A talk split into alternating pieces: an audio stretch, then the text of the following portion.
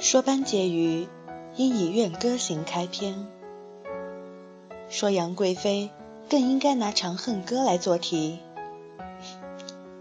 可是不，有了纳兰容若的一句“人生若只如初见”，一切有了开始存在的理由。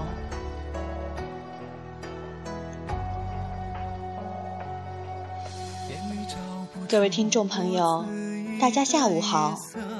现在是二零一四年三月九日十六点零二分，我是主播岁末寒林，在不同的时间、不同的地点，与您分享不同的诗词和它背后不同的故事。音